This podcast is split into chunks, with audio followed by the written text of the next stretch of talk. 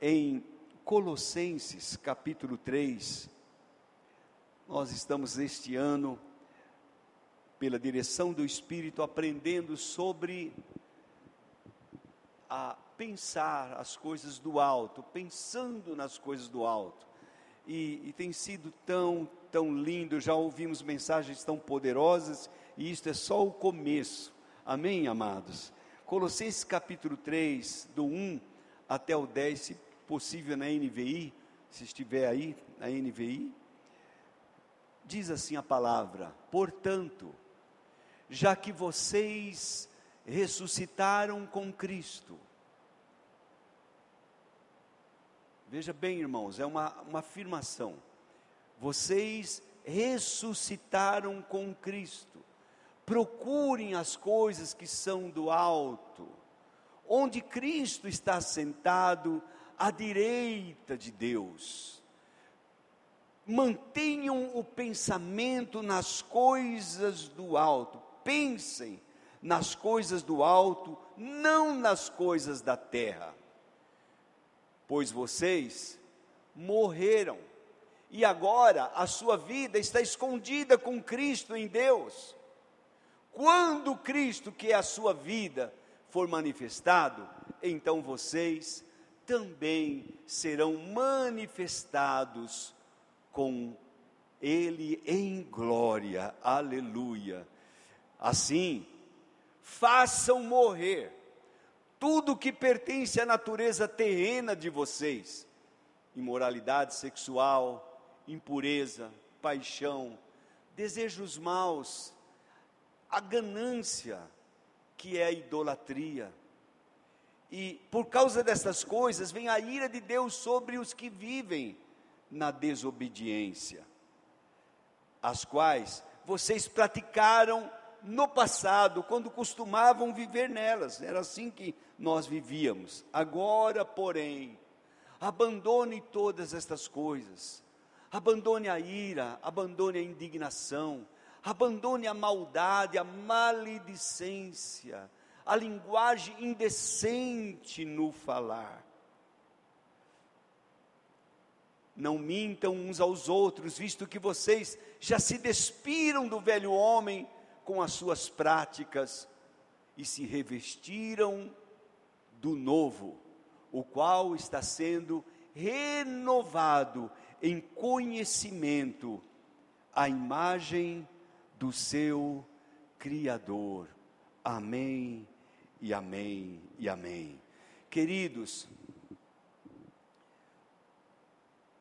o texto sagrado que acabamos de ler tem implicações tão fortes em nossas vidas e mostram-nos mostra-nos a experiência de um homem, de uma mulher, de um cristão, de alguém que se converteu, de alguém que vive com Jesus. Experiências que são únicas. Não, não é de, não pertence a outras religiões, sabe, irmãos? São peculiares. Eu desconheço qualquer segmento, qualquer seita, qualquer outra religião que possa trazer algum, é, alguns princípios desse que nós acabamos de ler. Aquilo que o apóstolo Paulo fala sobre, por exemplo, a experiência da ressurreição. Ele está dizendo: vocês já ressuscitaram com Cristo. É forte demais isso. Como é isso, pastor? Que experiência maravilhosa é esta? Ele não está dizendo vocês vão ressuscitar. É certo que nós vamos, mas não é isso que ele está dizendo. Ele está dizendo vocês já ressuscitaram. Glória a Deus. Vocês já têm uma vida diferente com Deus. Mas antes de falarmos, de tocarmos nesse assunto da ressurreição, e vamos falar se assim houver tempo, nós entendemos que os crentes, os cristãos, melhor dizendo, passam por algumas experiências tão fortes e você só é cristão se você passar, passou ou passar por estas experiências. A primeira delas, que eu gosto de, de ver na palavra é o encontro. Não o evento que nós fazemos, é tão lindo, tão maravilhoso, mas é um encontro com Jesus, um chamado dele específico, especial e nominal. É aquilo que Jesus faz, fez na minha vida, certamente fez na vida da maioria dos irmãos aqui, e, e é isso, irmãos, é um encontro que Ele chama-nos, que Ele trata conosco, que Ele vem a nós. Não é nós que vamos a Ele, mas Ele vem até a gente. Jesus vem ao nosso encontro. Lá em Romanos capítulo 1, o versículo 7, Paulo falando aos irmãos de Roma, isso para entender, irmãos, dar a compreensão que este, este chamado, esta vocação, essa eleição, não é apenas para aqueles que foram apóstolos, para aqueles que foram profetas, para aqueles que. Não, mas é para todos nós, todos os cristãos. Ele diz assim, Romanos 1, 5: A todos os que estão em Roma, todos, são amados de Deus. Não, na verdade é um versículo antes, 5. Por intermédio de quem viemos a receber a graça e apostolado por amor do seu nome, para obediência por fé entre os gentios. Isso. A vocês também. E vocês também, que estão entre os chamados para pertencerem a Jesus Cristo. Ele, ele, está dizendo: vocês, irmãos aí de Roma, vocês, irmãos aí de Tupéva, vocês estão entre aqueles que foram chamados para pertencerem ao Senhor Jesus. Então, o cristianismo é isso, são aqueles que são chamados para pertencerem. Há um chamado que é específico, é claro, é inequívoco. Ele trata com você, ele trata comigo. Eu sei o que é isso. Não é apenas um chamado ministerial. Depois, o versículo 7 ele diz: A todos os amados de Deus que estáis em Roma, chamados para serem santos. Graça a vós outros e paz da parte de Deus nosso Pai e do Senhor Jesus Cristo. Nossa vida em Cristo começa assim começa com um chamado, começa com um encontro, começa com é, algo que nós experimentamos. Eu não sei você, mas cada um de nós temos um chamado diferente, um encontro diferente. Se você, se olharmos, por exemplo, nos evangelhos, Marcos capítulo 1, versículo 16 diz assim: caminhando Jesus junto ao mar da Galileia, viu os irmãos, Marcos 1,16, Simão e André, que lançavam a rede ao mar, porque eram pescadores. Disse-lhes então Jesus, o encontro, ele encontrou-se com eles e disse: Vinde, vinde a mim, sigam-me, e eu farei de vocês pescadores de homens. Diz a palavra, então eles, versículo 18, deixaram imediatamente as redes e o seguiram. Por que, que eles fizeram isso? Porque havia em Jesus, na palavra de Jesus, segue-me. Algo tão forte, irmãos, algo que é de Deus, algo que mexe com a gente, é algo que fala no coração, é, é diferente de tudo, não é eu, eu gostei dessa igreja, eu vou servir a Deus aqui. Não, não é uma escolha tua. É Ele que te escolheu, foi Ele que te chamou, foi Ele que veio ao teu encontro. Eu gosto de pensar sobre isso, irmãos, como é importante nós é, é, experimentarmos isso. João, é, porque não foi só Pedro aqui, mas logo a seguir, o versículo 19 diz assim: pouco mais adiante, viu Tiago, filho de Zebedeu, e João, seu irmão, que estavam no barco consertando as redes e logo os chamou. Logo os chamou. E, e eles o seguiram, deixando Zebedeu, seu pai, com os empregados no barco, deixaram tudo para seguir Jesus. E aí, irmãos, é que começa o cristianismo. Um exemplo de ser cristão é quando nós temos esse encontro com Jesus. É quando a gente, então, decide seguir ao Senhor Jesus. João, quando escreveu sua primeira carta, ele diz assim, mais ou menos assim: aquilo que nós vimos, aquilo que nós ouvimos, a palavra da vida, porque nós tocamos nele, nós ouvimos, nós vimos e nós tocamos nesta palavra. Ele é real, Jesus é real. É isso que nós ensinamos a vocês. Pedro dizia lá nas suas cartas: vocês são eleitos de Deus, escolhidos de Deus. Vocês não estão numa religião tão somente, mas Jesus pagou um preço por vocês, os resgatou. Então, é esse Jesus que eu tenho uma experiência, que eu vivo. Certamente vocês tiveram uma experiência com Jesus. Certamente vocês tiveram. Então, isso, isso é o que vale, sabe, irmãos? Se você não teve ainda esta experiência com Jesus, é preciso você estar sensível para ouvir sua voz.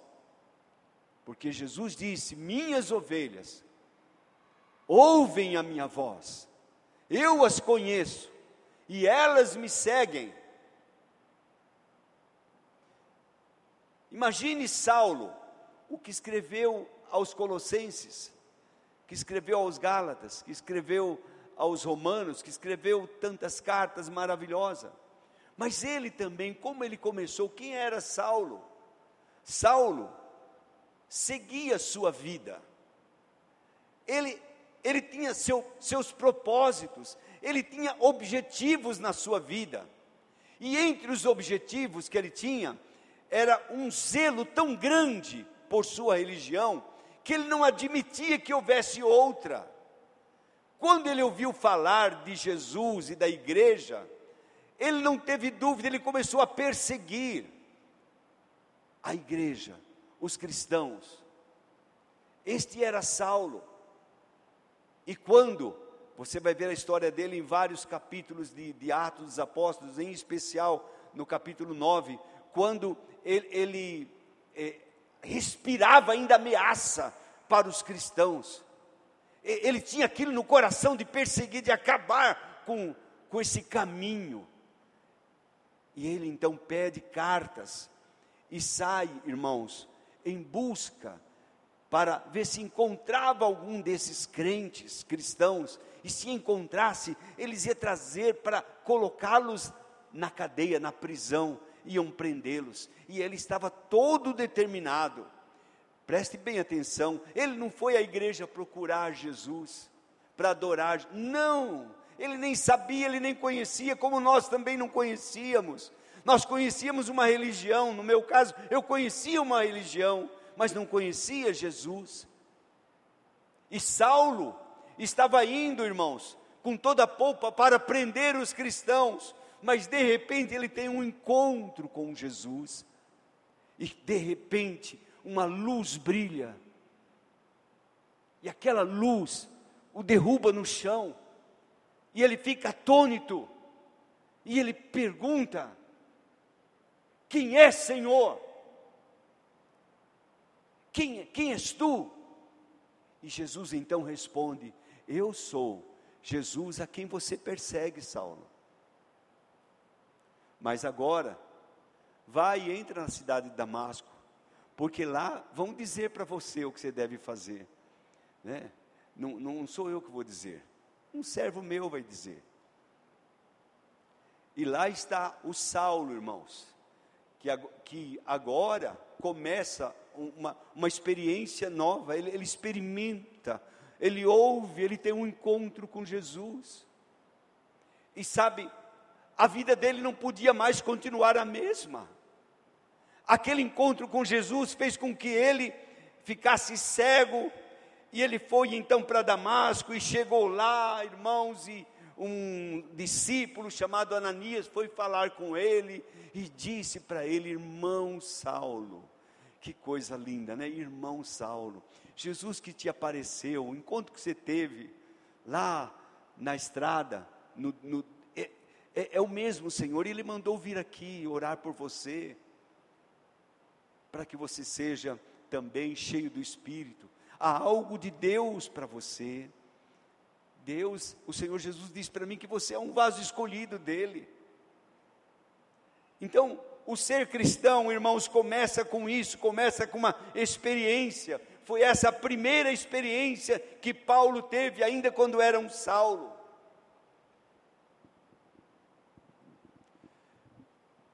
E ele falava com frequência dessa experiência. Assim como eu e você devemos falar da experiência que tivemos, do nosso encontro, como foi, de que maneira aconteceu, como é que Jesus nos chamou. Tem me incomodado isso, irmãos, eu confesso que tem me incomodado. Eu tenho conversado com alguns líderes e, e perguntado para eles: como é que você se converteu? Como é que foi o teu encontro com Jesus? E alguns balançam, sabe? Alguns se esqueceram. Alguns pensam que são os tais. Mas na verdade não foi assim. Foi ele. O encontro, ele é quem chama. Ele é quem escolhe. Não foi eu que escolhi, foi Ele quem escolheu. Aquele cântico maravilhoso que nós cantávamos antigamente. Não fui eu, mas Ele quem me amou. Foi Ele quem me chamou, quem me procurou, foi Ele quem me deu a mão, foi Ele, foi Ele. Foi, sabe, este é o cristianismo, aquelas mulheres que serviam Jesus. Por que é que elas serviam Jesus? Porque elas estavam derramando, como nós ouvimos esse cântico tão lindo, o seu, o seu perfume precioso. Por que, que elas estavam fazendo isso? Sabe por que, que elas estavam fazendo? Porque elas tiveram um encontro com Jesus. A vida delas mudou quando elas viram Jesus e experimentaram aquela, tiveram aquela experiência com Cristo, então elas descobriram que o mais valioso estava ali, não era o perfume, não era a vida delas, mas era o Senhor Jesus, era o Senhor Jesus, o chamado, o chamado é, é, a, é a primeira experiência. Paulo, Pedro, João, Barnabé, todos eles tiveram primeiro uma experiência com Jesus, eles encontraram com Jesus, eles, sabe, irmãos, não tem esse negócio de sair da igreja, porque não é a igreja, é Jesus, é o Senhor, Ele é meu Senhor, foi aqui, foi aqui, então, glória a Deus, é aqui que eu vou ficar. Você já ouviu o chamado do Senhor? Você se lembra quando Jesus te chamou? Por favor, responda. Você se lembra quando ele te chamou? Lá em Hebreus capítulo 3, versículo 7, diz assim: Hebreus 3, 7. Como diz o Espírito, como diz o Espírito Santo, hoje, nesta noite, se vocês ouvirem a sua voz, não endureçam o coração. Então há uma possibilidade de Deus, de Jesus estar te chamando, mas você ter um coração endurecido, não, não entender, não compreender o chamado do Senhor, não entender, ah, eu pensei que ele ia falar assim, não, ele fala como ele quer e você vai compreender, não endureça o teu coração. Se você tem ouvido a voz do Senhor, abra o teu coração para Ele, porque tua salvação, tua vida com Deus, depende disso, depende da tua primeira experiência, de você ter um encontro com Jesus, de você ouvir a Sua voz. Você já ouviu? São duas perguntas importantes. Se nós ouvimos, e a segunda é: se temos dado valor a esta voz, se temos dado valor, se cremos, se acreditamos naquilo que o Senhor Jesus, naquele chamado de Deus. Hebreus 4, versículo 2 e 3 diz assim: Pois as boas novas foram pregadas tanto a nós quanto a eles, mas a mensagem que eles ouviram não lhes valeu, pois não foi acompanhada de fé por aqueles que a ouviram. Então ouviram, mas não acreditaram, mas não deram valor, mas foram por outro caminho, se desviaram, fizeram o que queriam. Você tem essa liberdade. Meu irmão, quem sabe Jesus já te chamou há tanto tempo, mas você segue fazendo aquilo que você quer, você não valorizou esse, esse esta voz tão, mara, tão maravilhosa do Senhor Jesus. É preciso primeiro isso, é preciso ter um encontro com Jesus, sabe? Porque quando você tem um encontro com Jesus, as outras experiências são gloriosas. Você pode passar por sofrimentos, mas você não vai se importar, você não vai chorar. Entenda? Porque você tem Jesus, então as outras coisas perdem o valor. Quando você tem um encontro com Jesus, você não se importa, mas você não está buscando Jesus por uma bênção material daqui, mas você tem a certeza de uma vida gloriosa com Ele. É como aquele ex-ladrão na cruz. O ladrão da esquerda dizia: Se tu és o filho de Deus, salva você mesmo e a nós também. Vamos, se tu és o filho de Deus. Este é o homem sem Jesus. O homem sem Deus quer livramento, quer a bênção. Mas aquele que já encontrou com Jesus, aquele que já teve um encontro com Jesus, ele pensa diferente, ele diz diferente, ele fala: Tu nem ainda temes a Deus, estando na mesma condenação. Ele tem temor de Deus. Nós estamos aqui porque os nossos feitos merecem, mas esse não fez nenhum mal. Sabem que Jesus não, não praticou nenhum mal. E se dirige a Jesus e diz: Senhor, Lembra-te de mim quando entrares no teu reino. Está entendendo, irmão, a diferença de um e de outro?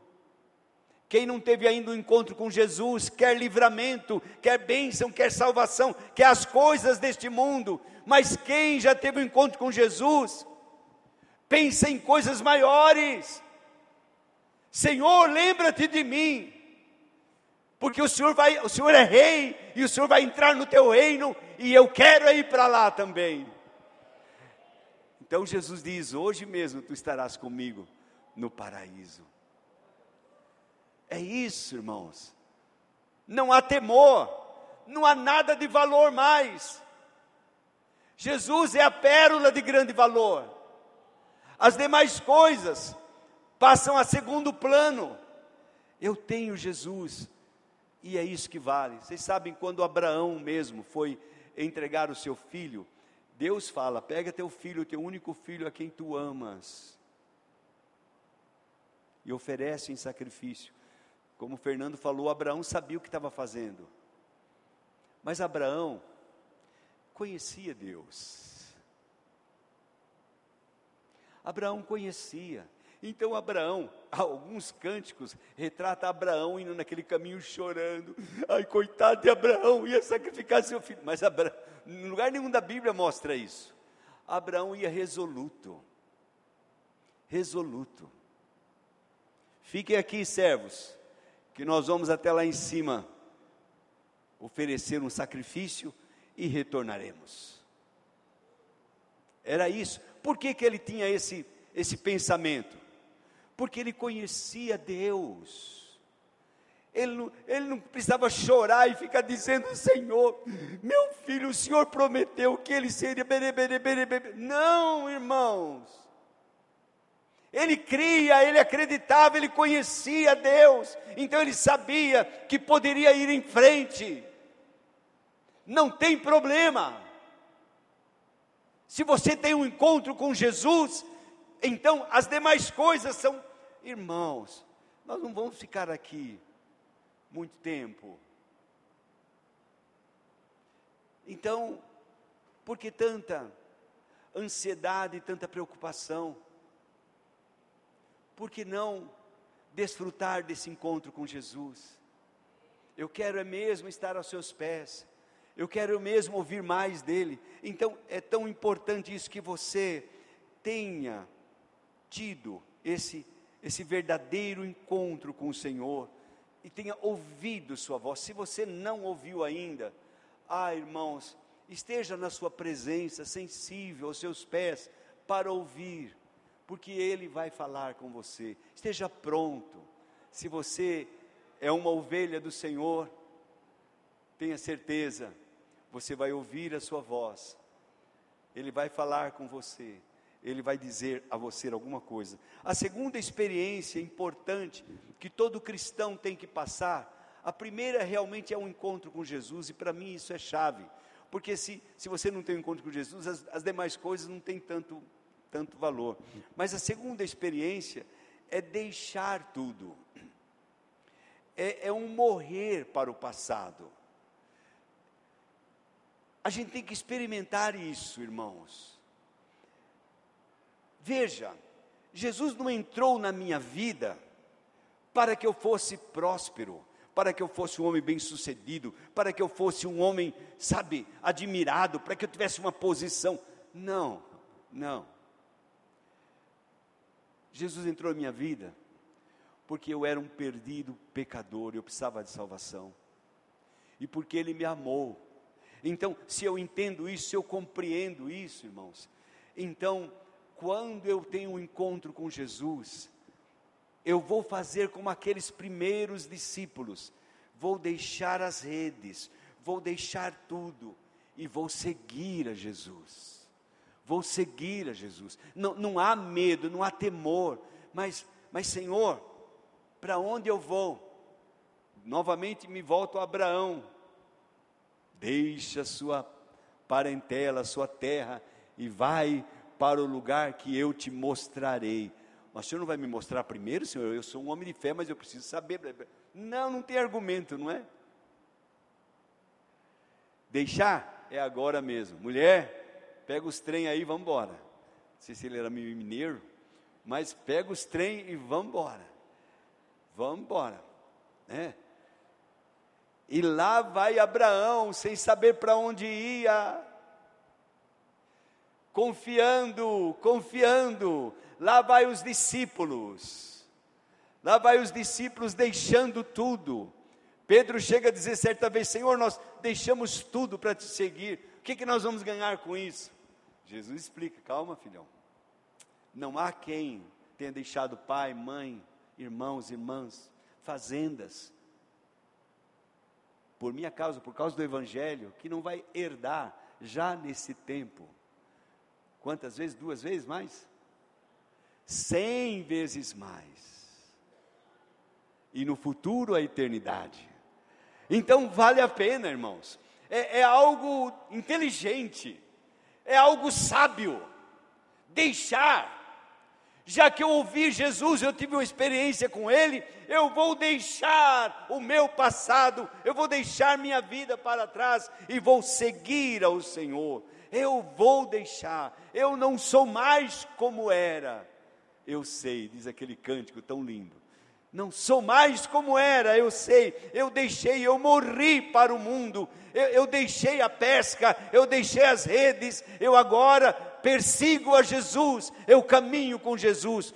Paulo deixou de ser um perseguidor da igreja, deixou as outras coisas, tudo que ele tinha, que ele conhecia, ele disse: isso não serve para mim, para mais nada, é tudo esterco, porque agora eu conheci Jesus, eu caminho com Jesus, eu sou dele e ele é meu, minha vida pertence a ele, eu deixei, eu deixei. Então, deixar, irmãos, é tão, tão importante ter uma experiência de morrer para o mundo ter uma experiência de dizer: não mais eu, mas Cristo vive em mim. Paulo afirma isso. Ele diz lá em Gálatas, capítulo 2, versículo 19 e 20, ele diz assim: porque mediante a fé, Gálatas 2, 19. Pois por meio da lei eu morri, melhor dizendo, para a lei, a fim de viver para Deus. Eu morri para a lei, para a lei. Fui crucificado com Cristo, assim já, já não sou eu mais que vivo, mas Cristo vive em mim, e a vida que agora eu vivo no corpo, vivo pela fé no Filho de Deus, que me amou e se entregou por mim, então a vida que eu vivo, eu vivo para Ele, eu sou de, dele, eu sou de Jesus, eu sou de Jesus esse deixar equivale dizer não quero nada do meu passado, não me serve nada, eu quero e estou pronto a viver uma vida com o Senhor Jesus, somente com Ele, viver com Ele, viver com Ele. Esse é, é, é irmãos, um, um, uma experiência de morte, de morte para os meus planos, de morte para os meus sonhos, de morte para aquilo que eu almejava ser. ser. Eu agora não almejo ser mais nada, agora eu não tenho planos, agora eu digo: quais são os teus planos para mim, Senhor? O que o Senhor tem para a minha vida? Para onde o Senhor quer que eu vá? O que o Senhor quer que eu faça? Senhor, eu sou teu, eu quero te servir. E sabe, se Ele manda, se Ele dá uma direção, então nós fazemos. Ele manda construir uma grande empresa, ser um grande empresário. Eu vou ser, você tem que ser. Não pode dizer, chegar, né, mas isso é do mundo. Não, se Ele está mandando, se Ele está dirigindo você, faça o que Ele te mandou. Cumpra as ordens dEle. Você só não vai ter orgulho no coração não vai ter aquela vaidade, não vai ter aquela avareza, aquele desejo de ter mais. Você serve. E se alguém chega para você e diz: Me dê, entrega o teu tudo, pode levar, é tudo teu. Ah, Jesus disse: Está tá te pedindo o, o, o casaco, como que é? Leva também a capa, pode levar. Não tem problema. Eu não estou apegado a isso, essas coisas não me pertencem eu tenho algo mais precioso, eu tenho algo mais valioso. Então, amados, esta experiência do cristão tem que haver na tua vida, na minha vida, tem que acontecer isso.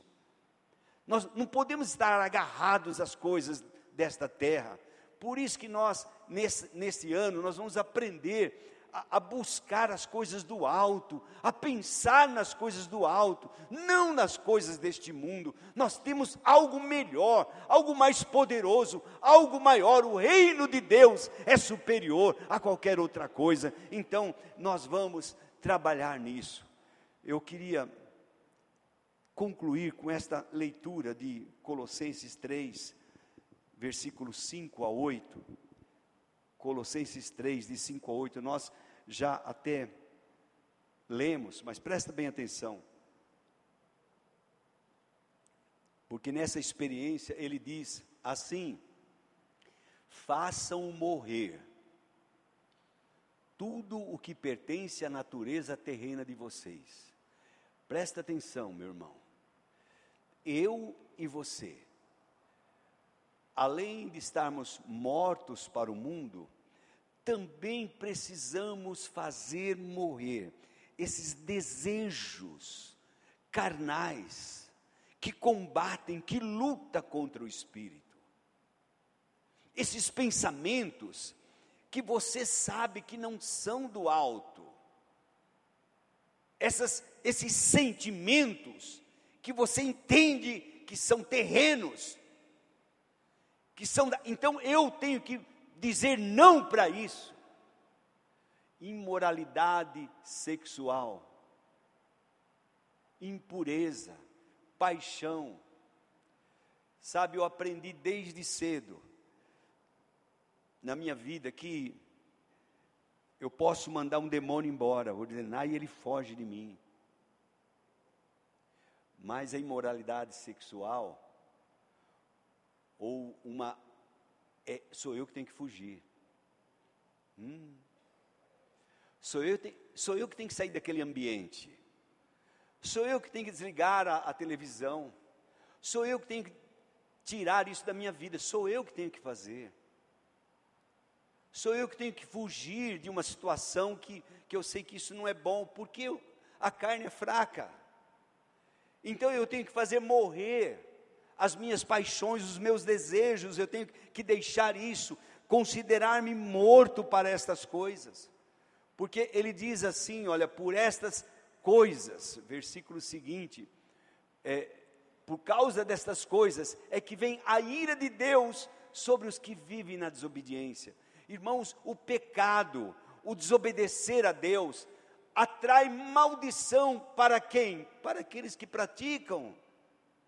Você vai dizer assim: não é possível, ele era pastor, ele era um homem de Deus e aconteceu isso com ele, não é possível. Você está dizendo o quê? Que ele era mais santo do que Deus, que Deus estava errado e ele estava certo. Você conhece? Você sabe mesmo? Irmãos, que, que, que ignorância nossa, às vezes, julgar uma situação. Nós não sabemos.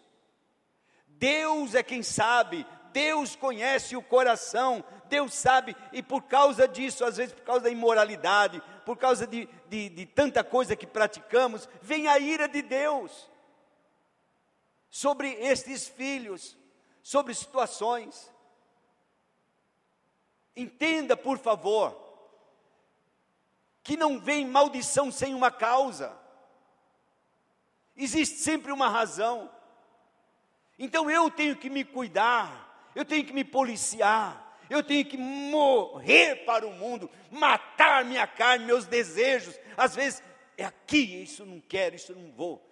Mas você não tem vontade? Tem. Eu sou homem.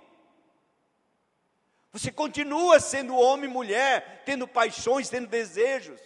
Mas antes disso, agora, eu sou de Cristo, eu conheci Jesus, eu tive um encontro com Ele, não é possível eu, eu permanecer na mesma, eu tenho que mudar, eu tenho que experimentar a morte, eu tenho que provar esta morte, morrer para maledicência, para maldade, para uma linguagem obscena, como o pastor Fernando falou. É triste você conversar às vezes com um irmão. Esses dias eu recebi um, um alguém mandou uma mensagem para mim e já de cara quando eu vi uma palavra, pum, apaguei tudo. E depois o irmão ainda tem coragem, você leu? Eu falei, claro que não, irmão.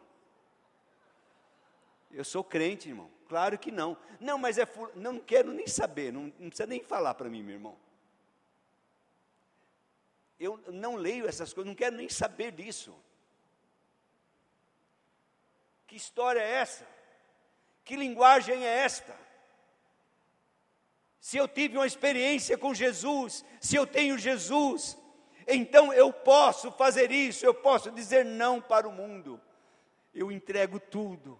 O que há em mim é tão bonito cantar, mas é preciso viver é preciso viver, eu entrego tudo, eu entrego tudo, minha vida é tua, Senhor, eu, eu sou teu, o Senhor me chamou, então eu entrego tudo. Em Cristo pus minha vida e entreguei-me sem medida, como uma forte paixão. Foi Ele quem me fez saber que não fui eu, mas foi Ele quem me amou. Então, se Ele me amou, se Ele morreu por mim, meu irmão, então não é nada eu também me entregar por Ele, eu fazer aquilo que Ele quer, que Ele deseja que eu faça. Senhor, o que o Senhor deseja que eu faça? O Senhor me deu isso e agora, meu Pai? Como é? É tão, é tão lindo, irmãos, é tão, é tão, é, eu diria, é tão gostoso a gente viver esta segurança. Eu queria perguntar, nesse estágio, como é que está a tua vida? Você está lutando para viver neste mundo? Cada dia, pastor, eu estou derrotando um leão porque a coisa está feia, está brava, eu estou lutando. Isso. Não estou dizendo para você levar uma vida de qualquer maneira, mas será que não é melhor conversar com o Senhor? Porque sabe, quando eu luto, eu luto. Mas quando eu oro, Ele luta. As coisas mudam. É Ele que vai fazer a diferença na minha vida, vai fazer a diferença na tua vida. Então, que tal deixar a tua vida escondida em Cristo Jesus? Quando Cristo, que é a nossa vida, se manifestar, então nós também vamos nos manifestar com Ele, vai ser uma glória só. Mas enquanto isso, irmãos, vamos manter-nos mortos. E Paulo ainda diz: sepultados. Você tem que morrer, ser sepultado, para depois ressuscitar. Por isso que o versículo começa dizendo: já que vocês ressuscitaram com Cristo, oh glória, ressuscitaram com Cristo, por quê? Por que ressuscitou, pastor? Eu, eu já ressuscitei, mas você tinha morrido, irmão? Você teve a experiência de morte? É bem isso, amados, nós temos que entender estas coisas. Só ressuscita quem morreu. Eu morri, a minha vida está escondida em Cristo. Então, glória a Deus, a qualquer momento desse, você vai ressuscitar para viver na presença do Senhor o tempo todo, tempo todo. Eu sou dele e ele é meu. Fique em pé um momento, por favor.